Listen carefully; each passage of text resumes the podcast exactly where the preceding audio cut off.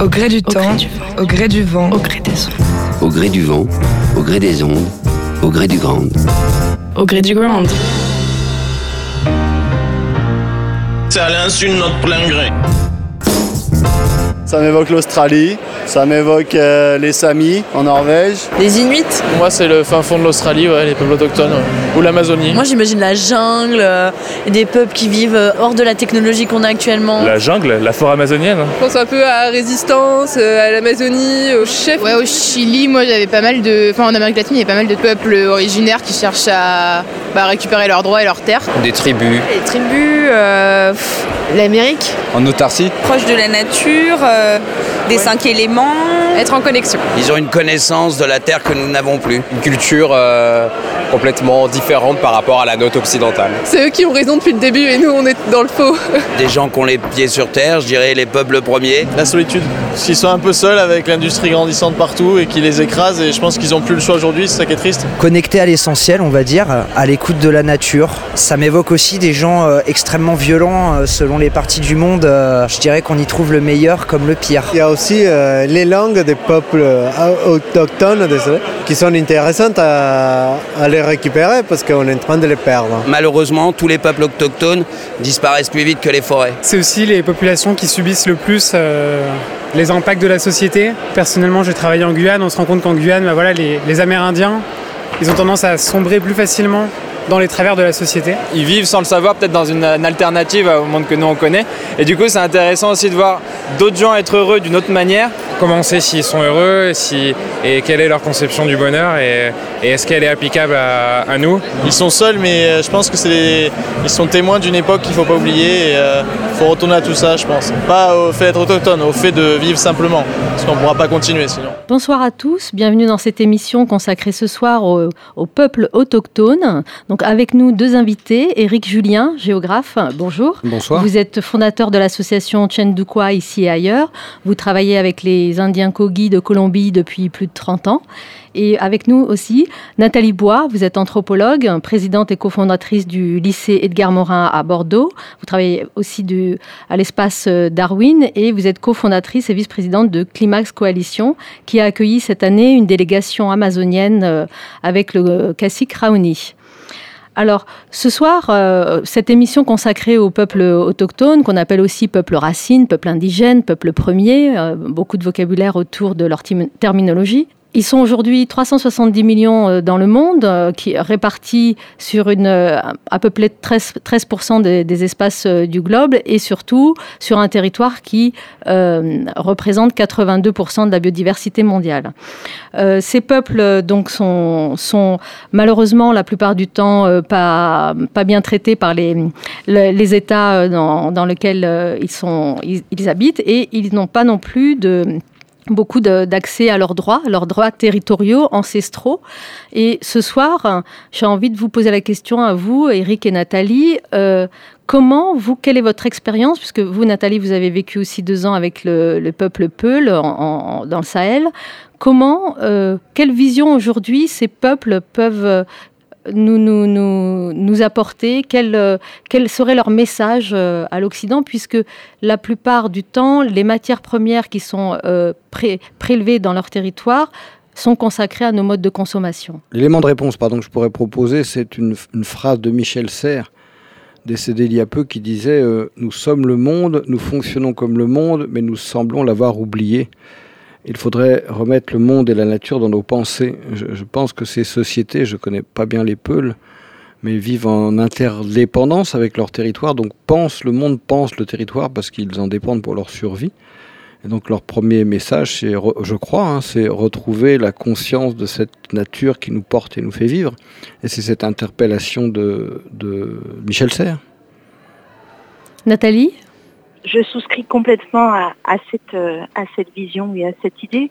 Et puisqu'on on, on évoque Michel Serres, moi j'ai Edgar Morin qui, euh, qui me, me, vient à l'esprit euh, et qui parle aussi de cette question de la discontinuité que nous avons euh, euh, établie entre la nature et, et nous-mêmes ici dans, dans, nos sociétés contemporaine dite moderne et tout l'enjeu serait peut-être de, retrouver ce, lien cette connexion cette continuité entre entre, dans entre la, nature et nous-mêmes. Voilà, ne pas créer cette, cette distanciation, mais retrouver cette, cette continuité. Qui vous ont enseigné sur le terrain, au contact de ces peuples, quelle relation justement ils ont à la nature? Qu'est-ce qui les différencie de nous dans cette connexion? Vas-y Eric, je t'ai... Oh, moi, c'est une petite anecdote. C'était en, Équateur, en Amazonie, et, et, c'était les Indiens qui nous avaient accueillis, des Quechua, avaient été surpris d'accueillir pour une fois des gens calmes. Et ils disaient que nous, modernes, nous sommes des gens extrêmement agités. Donc, un, premier élément, c'est une forme de, de, de tranquillité, de, centrage, d'attention. Et on voit bien que nos sociétés modernes, avec leurs euh, nouvelles technologies et les rythmes précipités qu'elles induisent, ont de plus en plus de mal à trouver ce calme. Puis il y a une deuxième dimension qu'on peut appeler sensible, poétique. Euh, comment passer de la peurosité, la peur de la nature à la porosité avec la nature, c'est-à-dire accepter qu'elle vibre en nous, puisqu'on est des êtres de nature. Et, quand on se promène dans le, désert, je ne connais pas les zones désertiques, mais en forêt ou dans, ces espaces-là, on voit bien que les frontières entre les mondes n'ont pas du tout la même, euh, même nature que dans d'autres mondes à nous, entre les animaux, entre le visible, l'invisible, tout ça est beaucoup plus peureux et donc amène à un imaginaire et, un lien au monde que, qu'on a bien évidemment perdu dans un monde masculin qui met dans des tableaux XL, qui sépare, qui divise et qui isole, alors qu'ils sont à l'inverse, c'est plutôt des sensibilités aussi féminines qui relient et, qui, qui, ont une, rondeur, là où nous avons un carré. C'était le livre de Le Clésio qui s'appelait Aïe, où il avait bien mis ça en lien et en perspective notre, notre carré qui, qui, qui morcelle et, et leur rondeur qui associe. Nathalie? Oui, oui, et ça me, ça m'évoque euh, lors du festival Climax qui, a eu lieu à, Bordeaux, à Darwin, en, début du mois de septembre. On a eu l'honneur d'accueillir Eraoni et euh, avec sa délégation et un chef papou, euh, Mundidja, et qui nous, voilà, qui nous expliquait le lien qu'il a avec les, avec les arbres, qui, qui sont considérés comme des éléments de, de la famille à part entière, comme des, il a frère, comme des voilà, il y a ce, lien de, fraternité et de avec euh, avec euh, ce qui les entoure. Et, quand Raoni est arrivé et qu'on l'a accueilli chez nous, on avait un arbre un peu malade dans le jardin et il, est allé vers lui pour lui parler. Et euh, c'était voilà, c'est cette cette dimension de, de l'invisible qui est de la connexion profonde qu'on a peut-être à réapprendre nous. Euh, justement, euh, puisqu'on parle d'arbres, hein, comment expliquer que notre société s'est déracinée? On les appelle aussi ces peuples, peuples racines. Et nous, pourquoi on s'est déraciné? Qu'est-ce qui a fait que qu'aujourd'hui on, perd, euh, on a perdu un peu plus cette connexion? Et, comment se reconnecter justement? Je laisse les bouchons parler, parce que je crois que Nathalie est dans les bouchons, elle a du temps. c'est ça. oui, mais c'est une manière de répondre hein, en étant coincé dans les question. bouchons. En fait, je crois que ma situation est une réponse à la question.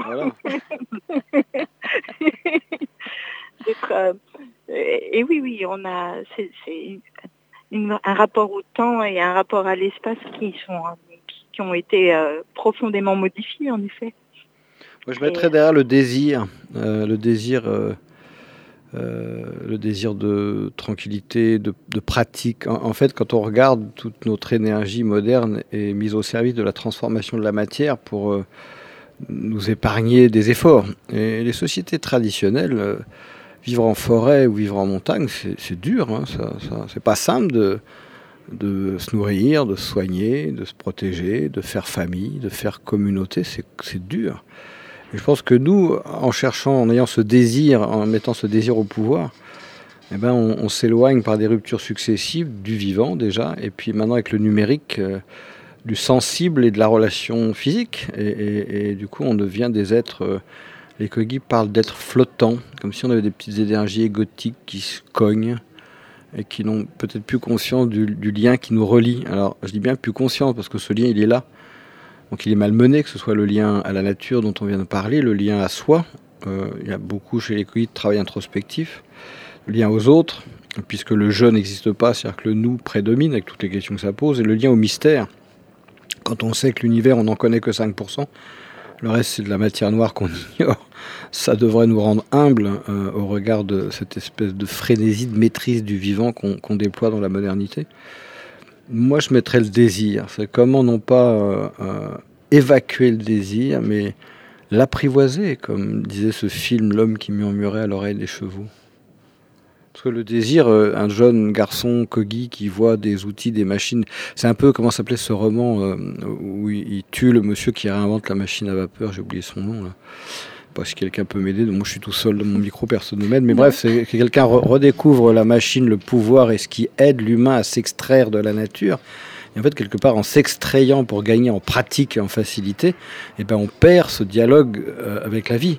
Je vois les paysans, là où j'habite dans la Drôme, euh, c'est difficile d'avoir des moutons, de déplacer les barrières, de se protéger du loup. Donc rien que là, on voit bien que ça donne un autre une autre conscience. Quand tu es dans une salle euh, fermée, carrée, en, plein, en pleine ville, ben, on n'a plus du tout ces consciences-là. Le désir se déploie sans limite. Est-ce que ça inclut aussi euh, un savoir-faire qui se perd hein, dans cette transmission de, liens avec la nature, ou dans le, où le faire devient aussi un peu euh, le prolongement d'une certaine conscience euh, du lien à la nature? Allô Bordeaux. Répondez. Nathalie alors, vous, vous, êtes en plus dans l'éducation, vous avez confondé le lycée Edgar Morin avec une pédagogie, une approche différente. comment vous, vous, vous réintroduisez cette euh, notion d'apprentissage du lien à la nature? Cette dimension, effectivement, il, s'agit aujourd'hui de la, de la réapprendre en fait. Euh, et, c'est vrai que dans, le, dans les fondements de, de, ce qu'on a voulu créer à travers le, lycée Kermorin à, Darwin, c'est évidemment de redonner euh, à la fois du sens et du lien du lien et du sens, euh, dans une pédagogie qui re-questionne à la fois les grands, tous ces grands enjeux planétaires et en même temps, voilà, on, remet en priorité la question de la coopération, de la question de l'interdépendance, du décloisonnement des savoirs pour mieux se, pour mieux appréhender euh, une vision plus systémique du monde et du réel. Et, puis euh, avec des ateliers euh, pour expérimenter, pour éprouver en fait dans son corps, dans son sensible, dans sa dimension sensible aussi, pour éprouver la, le, le, le, faire, pour éprouver le, faire F-A-I-R-E, pour éprouver le, la terre, pour éprouver euh, voilà, par, par une dimension très, euh, très sensible en fait au, monde qu'on essaye de, de reconnecter aussi à travers des ateliers avec, avec tous nos élèves.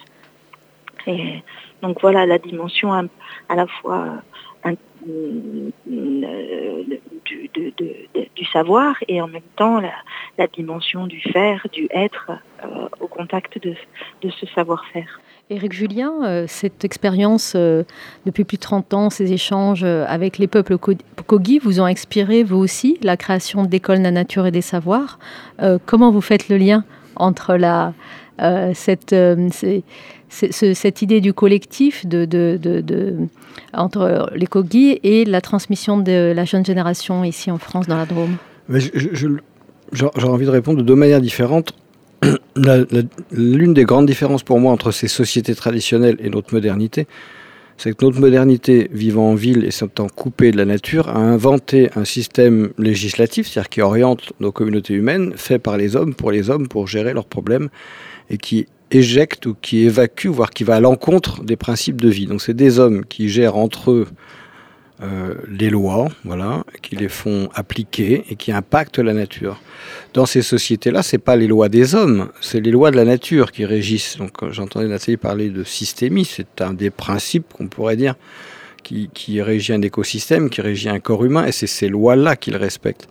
Et tout leur enseignement vise à conscientiser les lois dont nous sommes porteurs, nous, êtres de nature, donc ça passe par l'expérience et par le corps, qui régissent la vie. Et donc, là j'ai sous les yeux une phrase d'Edgar Morin, donc retrouver ces principes actifs qui auto-organisent le monde et le vivant. Donc c'est retoucher ça. Donc l'école de la nature et des savoirs, C'est juste pour reconscientiser la vie en nous.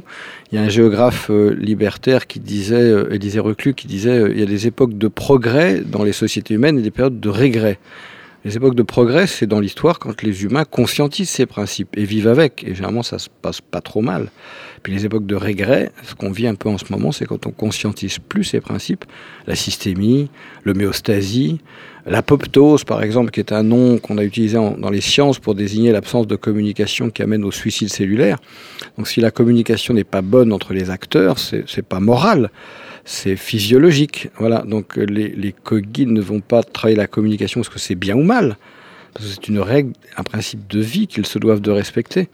donc dans cette école pratique de la nature et des savoirs dans la Drôme, l'idée c'est d'amener par l'expérience et puis par des temps de, de, reconscientisation quels sont ces principes que je porte en moi, qui sont autour de moi dans la nature et, et pour les Kogi qui sont dans les étoiles. J'aime bien cette dimension poétique et sans doute aussi physique que les étoiles sont ce qui guide et oriente la vie sur Terre. Ce qui veut dire que l'énergie des clans, par exemple, quand on dit il euh, n'y euh, a pas de frontière entre, ou moins de frontières entre un homme et un arbre, tel que Nathalie l'évoquait tout à l'heure, c'est souvent parce que derrière il y a une énergie, c'est-à-dire que nous, on a utilisé d'autres jargons, les styles sociaux, les énéagrammes et machin comme ça, pour désigner les typologies d'énergie des individus. Et donc, eux, ils regroupent plutôt par typologie d'énergie. Le tapir, avec quelqu'un qui aura un caractère très déterminé, font partie de la même famille. Et, peut-être que le serpent, animal plus froid, plus analysant, euh, va faire partie d'une autre famille énergétique dans laquelle il y a aussi des humains.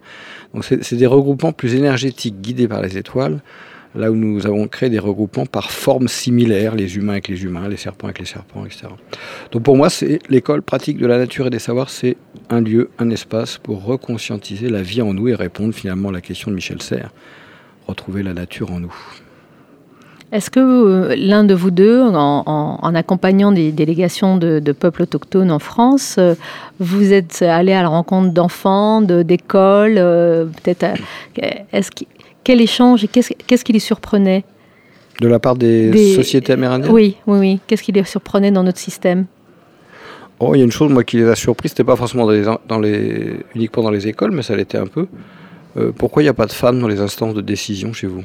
Et c'était pas, même pas une question morale, euh, de dire ça serait bien qu'il y ait des femmes, c'est même pas ça, c'est comme si on marchait à cloche-pied.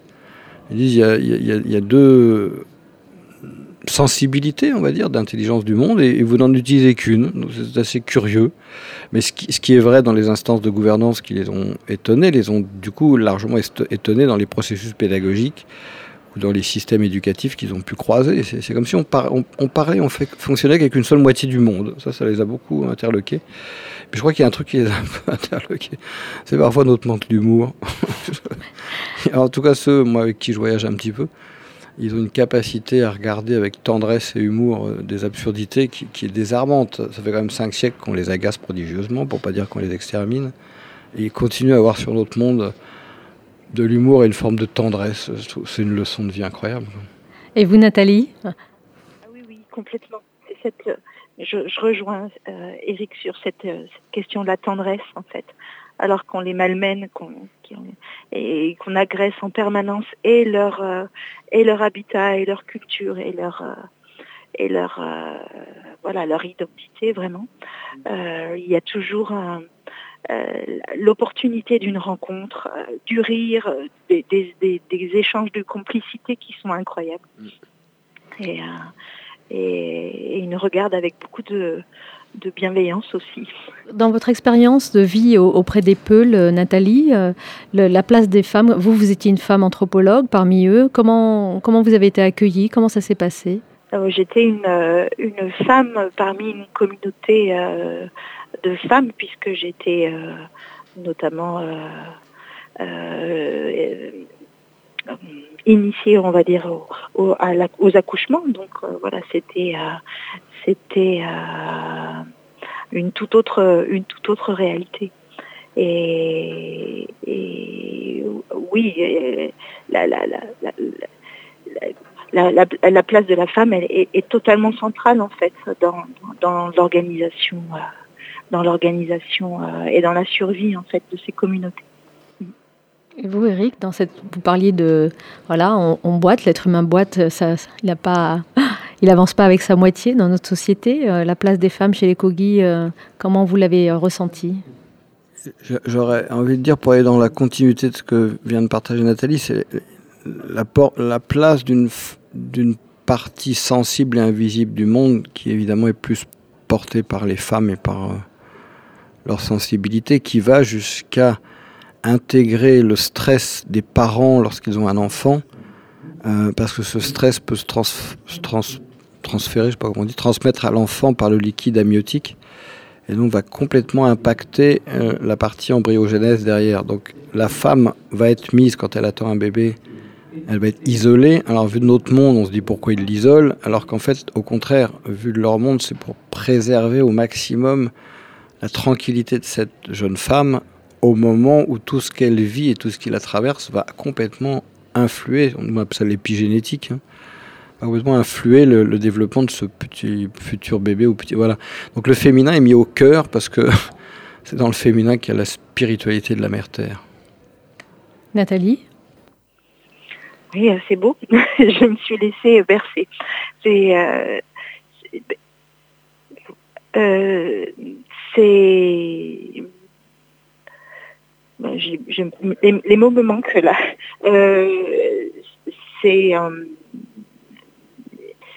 oui, pour, en tout cas pour, pour moi, c'était une expérience très très très très forte de, ce, de cette question du, de la, la, perpétuation du vivant et cette force euh, qui en découle aussi. À la fois, il y a une grande vulnérabilité, une grande force euh, qui, euh, qui incombe au féminin et, c'est peut-être ça qu'on doit aussi réapprendre si, si auquel on peut, nous aussi, nous femmes, sans être, enfin, nous reconnecter en fait, ou assumer ça, oui. Est-ce que selon vous, il existe une voie du milieu entre les peuples autochtones et la modernité? Nathalie. euh, alors, je dirais pas. Je crois qu'on n'a pas le choix. Euh, d'un côté, on peut pas faire fi du monde moderne où il en est aujourd'hui, et de l'autre côté, on sait qu'on peut pas continuer comme ça. Il y a, un peintre. Euh, italien, peintre, sculpteur italien qui s'appelle Pistoletto, qui parle de troisième paradis ou troisième monde ou troisième voie. Après, on peut, épiloguer sur son vocabulaire. Il dit il y a un premier monde où les sociétés dites autochtones ou traditionnelles ou, archaïques, selon le qualificatif qu'on prend, n'avaient pas trop le choix de vivre en harmonie comme elles pouvaient avec la nature. C'était pas un choix, c'était comme ça. Puis il y a cette modernité assez courte finalement, au regard des 3 milliards 800 millions d'années de la vie. En 200 ans, 300 ans, ça dépend l'échelle de temps qu'on prend on, crée des déséquilibres phénoménaux sur un plan économique, physiologique, et climatique, évidemment, écologique, etc. Donc ce, peintre, euh, sculpteur italien dit on va pas revenir au premier monde, on peut pas revenir en arrière, on peut pas rester au deuxième dans ce temps euh, qu'on a appelé l'anthropocène de déséquilibre. Il faut, ouvrir un dialogue, il faut une espèce de dialogique, pour reprendre les termes d'Edgar Morin, qui fera créer quelque chose qui, qui, qui réinterrogera notre modernité, qui le remettra de la vie et du vivant. Et ça, ça vient réinterroger tout ce que notre monde a jusqu'à présent morcelé, c'est-à-dire des territoires d'usage qui devraient redevenir des pays sages et non pas des paysages, un corps morcelé qui rentre dans des cliniques, dans des mécaniques, alors qu'on sait que l'approche globale et préventive de la santé, c'est autre chose, et, souvent ces sociétés-là le portent. Un rapport au féminin, un rapport à la gouvernance, enfin, tout est devant nous à réinventer dans ces dialogues, et non pas tant parce qu'ils sont peuples premiers autochtones, mais parce que souvent, dans ces sociétés, l'ego étant en grande partie canalisé, si ce n'est absent, il se présente, en tout cas c'est le cas des Kogi, comme étant la voix de la nature. Donc ce serait redialoguer par leur intermédiaire avec la voix de la vie, pour imaginer ce que, ce que des chercheurs parlent de bionomie, c'est-à-dire une économie qui serait plus vivante, moins destructrice, ou de, moi je parle d'éco-modernité, une modernité qui, qui renouerait un dialogue avec l'écologie, avec la vie. Pour moi, on n'a pas le choix. Et vous, Nathalie? Quand on, a eu des échanges euh, le soir avec, avec euh, Raoni et, et, la délégation, euh, on n'a pas pu éviter la question de et si vous aviez le choix aujourd'hui, est-ce que vous le rapport est-ce que vous est-ce que vous acceptez enfin comment vivez-vous comment vis-tu le, le rapport au blanc? Et, lui très clairement a dit mais moi j'aurais préféré ne pas vous rencontrer. Donc, bon, euh, avec un grand sourire et avec beaucoup de tendresse, parce que voilà, on, a voilà, c'est l'anthropocène, ce qu'on appelle le capitalocène aussi a, finalement participé à la, destruction de, de, leur, de, leur mode, de leur mode de vie. Et en même temps, voilà, partant de ce constat, maintenant il faut réinventer les choses et, et revisiter une, et réappréhender une vision plus biocentrée du monde en fait et de notre rapport au monde. Et, et, et, ça, je pense que c'est aussi ensemble qu'on peut faire communauté de destin autour de ces questions-là. Voilà, il y a un, point de convergence, un, endroit où on peut, on peut être en communauté de destin sur, sur, sur cette approche biocentrée, ce rapport biocentré au monde et à la vie. Justement, ça me rappelle, euh, avec ce système capitaliste qui est aujourd'hui très prédateur, hein, euh, tout à l'heure, Eric, vous parliez de l'ego, ou euh, le, système ultra-capitaliste qui vient prélever les ressources et les matières premières dans leur territoire, qui se sert et qui n'y a aucun échange. Et ce, rapport de dominant au dominé, de prélever, de se servir comme ça, comme un enfant gâté. Euh, alors que les, peuples autochtones ont souvent cette relation de réciprocité, d'échange et de remerciement, de gratitude avec la nature. Ils demandent autorisation aux esprits des lieux pour euh, prélever euh, des matières premières ou aller à la chasse. Et comme Eric, vous disiez tout à l'heure que l'ego est canalisé. Comment il procède collectivement ou individuellement pour canaliser cet ego, puisqu'il est aussi à la source de la prédation, cet ego bah, Quand on regarde un petit peu dans l'histoire, l'humain a été confronté à trois hum, voies, on va dire, qui l'ont contraint à travailler son ego. Si on prend le monde mutualiste, pour faire très court, quand vous êtes au fond d'une galerie de mine, que ça peut s'écrouler du jour au lendemain, que vous êtes en situation de survie avec votre famille, vous savez ni lire ni écrire, et pourtant vous inventez un système collectif qui oblige le nous à supporter le jeu, c'est-à-dire le nous passe avant, pour mutualiser les risques, pour mutualiser euh, l'achat de la nourriture. Voilà. Donc on sent bien que la contrainte de ce champ de travail a, amené les gens à, transcender leurs égaux pour survivre. Euh, dans les sociétés traditionnelles, en ce qui concerne les cogis, c'est un peu ça aussi. S'il n'y a pas la contrainte du territoire et comment on intègre cette contrainte pour vivre ensemble, euh, ben, si chacun, notre système égotique et, et, et, moderno-centré fonctionnerait pas chez eux. on serait mort au bout, de 15 jours, 3 semaines. Donc le territoire est une contrainte, faut, faut pas l'oublier. Puis on voit parfois, malheureusement, dans des situations de guerre ou de conflit, des, relations magnifiques qui s'instaurent parce que la peur, euh, c'est une petite phrase qui dit, je crois que c'est Anna Arendt qui dit les, valeurs sont comme les feuilles mortes. Les valeurs sont comme les feuilles mortes. Elles ne s'agitent que lorsque le vent se lève. Donc on voit bien que dans les deux cas que je cite, ou les trois cas, le vent c'est le territoire, la violence de la mine ou la violence en général, ont obligé les humains à transcender leurs jeux, leurs égaux pour trouver des formes collectives d'adaptation. Aujourd'hui, on ne sent pas encore bien tout à fait les impacts, encore on les sent un peu, mais de ces grandes mutations qui s'annoncent. Donc on n'a strictement aucune raison de faire des efforts pour travailler un petit peu cette qualité de lien et, et dépasser nos égaux. Pour les cogis, c'est une question de survie. Dans les mines, ça devait être aussi une question de survie à la guerre, si on se tend pas la main entre frères d'armes, entre guillemets, l'expression est curieuse, euh, dans, cette vulnérabilité de la, violence de la guerre, on est, mort. Là, on ne le perçoit pas encore. Est-ce qu'on peut transcender l'ego si on ne perçoit pas l'enjeu de, ce travail? Je ne sais pas, c'est une vraie question. Et vous, Nathalie? C'est une, une belle question. Euh, c'est vrai qu'on on constate que c'est souvent dans, dans les situations de survie ou d'adversité que la fraternité se manifeste le, plus. Oui, oui. Et euh, en parlant de l'ego, moi, je, je, pensais euh, à une phrase que j'ai relue euh, cet après-midi. de Saint Elle est attribuée à Saint-Exupéry, mais je ne suis pas sûre, sur la, la question de, l'héritage, qui dit on porte on ne porte pas ce monde en, héritage de nos, mais on, l'emprunte à nos enfants. Et, euh, c'est vrai qu'on a une, euh, on a une nécessité à nous réinventer dans, pour, pour, euh, pour les générations et les enfants qui vont nous, qui vont nous suivre, nous survivre. parce qu'il. C'est vrai que ces grands enjeux-là nous semblent à la fois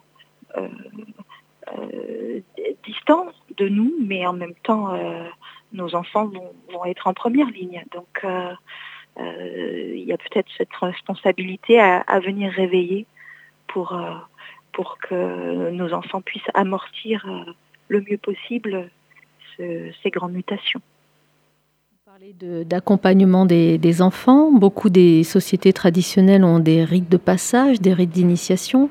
Est-ce que c'est pas aussi une voie d'accompagnement pour canaliser d'abord l'ego euh, personnel et ensuite de leur faire prendre conscience de, l'enjeu, du, vous parliez tout à l'heure du, vivant, de la relation au vivant. Est-ce que dans nos sociétés qui, qui, se sont coupées aussi un petit peu de ces rites d'initiation, euh, on ne s'est pas un petit peu perdu dans, l'accompagnement euh, de, des questions de, vie, de lien à la nature et parce qu'on est dans une période de transition en ce moment, donc comment, comment accompagner nos jeunes ici sans rite d'initiation, parce que certains disaient que l'armée pouvait être aussi un rite d'initiation euh, masculin. Euh, comment réintroduire un accompagnement dans l'éducation des enfants euh, pour avoir plus de notions de collectif et de respect du vivant? Nathalie je, peux parler depuis l'expérience que, que l'on mène au, travers, à travers le lycée. Et, ça se passe vraiment euh, par, l'expérimentation, en fait, euh, par des, workshops et des, ateliers où on, met vraiment en avant la, coopération et, la mutualisation, l'entraide. Euh, euh, ces questions-là sont, centrales et euh, on voit qu'il faut parfois les réapprendre. Et, je pense que ça fait partie des ressources euh, essentielles qu'il faut, faut savoir apprendre à mobiliser en fait pour, pour, pour être au rendez-vous de, au rendez-vous de la vie et de l'avenir. C'est d'être en capacité de, d'avoir ces ressources de coopération, ces ressources de, d'entraide, cette, euh, cette, capacité à, à, penser le nous, tout en sans oublier le jeu. Mais euh, c'est, euh, c'est, c'est des mises en situation d'expérience où les, les, les, jeunes peuvent, peuvent éprouver ces, peuvent l'éprouver en eux, le vivre dans leur corps et puis, puis après le conscientiser. Ça, c'est euh, Eric évoquait tout à l'heure la notion de conscientisation, c'est essentiel.